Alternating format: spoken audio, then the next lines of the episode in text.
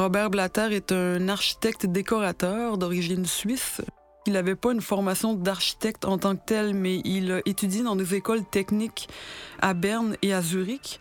Il a été engagé par la suite comme chef d'atelier dans plusieurs firmes d'architectes.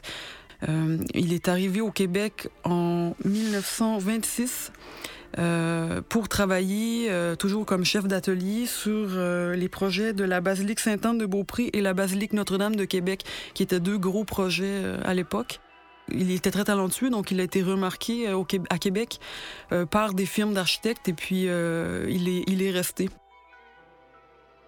Pendant toute la première partie de sa carrière, il a fait des, euh, résidences euh, comme projet personnel, des résidences modernes qui se démarquaient dans le, paysage bâti de, Québec. Et c'est comme ça qu'il a fait sa marque en premier.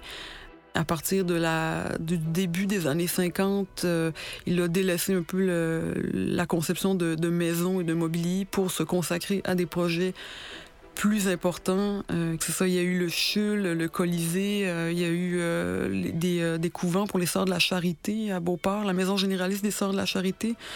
Maintenant, on reconnaît son travail de précurseur de, de la modernité architecturale à Québec et au Québec parce que ces maisons, ces premières maisons ont été plus frappantes, plus différentes des, des autres projets qu'il faisait à côté avec les autres architectes. Ces maisons, à lui, reflètent aussi sa vision personnelle. C'était vraiment projets à lui qu'on lui demandait pour... euh, euh, pour sa vision de, de la modernité qu'il avait ramenée d'Europe, des- de Paris principalement.